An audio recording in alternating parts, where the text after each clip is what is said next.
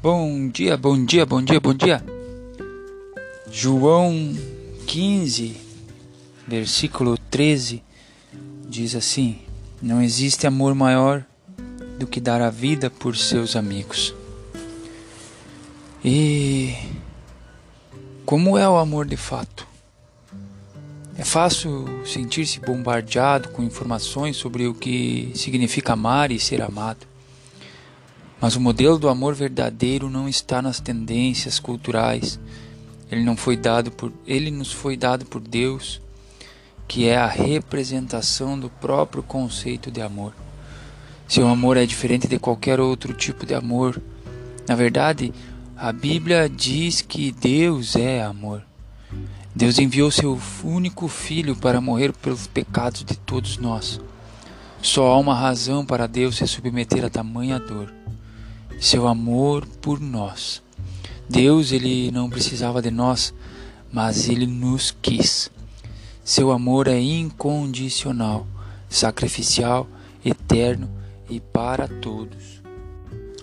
Quando aceitamos o amor de Deus por nós, podemos retribuir seu amor e deixá-lo transformar o modo como enxergamos a nós mesmos. E quando aprendemos a nos enxergar pelas lentes do amor de Deus, começamos a amar os outros como Deus nos ama. Jesus demonstrou o amor de Deus quando entregou sua vida por nós. Não merecíamos, mas isso não impediu que ele se entregasse em nosso favor. Nos tornamos amigos dele quando aceitamos seu sacrifício e recebemos seu perdão. Mas Jesus diz que saberemos de fato o que é ser seu amigo se fizermos o que ele nos ordena, conforme João 14. E é isso que Jesus quer de nós. É, João, versículo 15, no capítulo 12 e 13, vai dizer: Amem-se uns aos outros como eu os amei. Ninguém tem mais amor do que aquele que dá a sua vida pelos seus amigos. E se amamos a Jesus, somos seus amigos.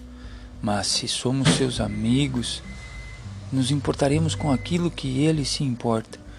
Ele se importou tanto conosco que abriu mão dos seus direitos, sua autoridade e sua vida para que todos pudessem experimentar o amor eterno de Deus. Jesus nos chamará de amigos se estivermos dispostos a fazer o mesmo.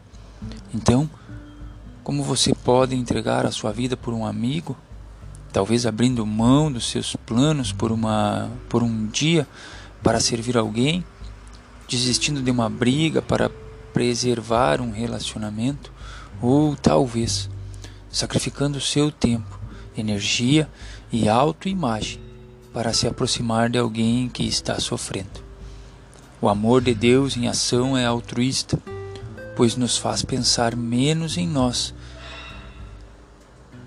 Então, hoje, peça a Deus para lhe mostrar como você pode amar os outros, assim como Ele se sacrificou por você, por amor.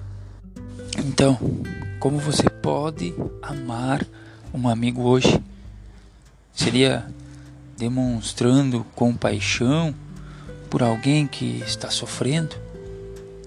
Ou talvez seria perdoar aquele amigo que me ofendeu? Ou ainda, se aproximar ou reaproximar daquele antigo amigo que você não vê há muito tempo.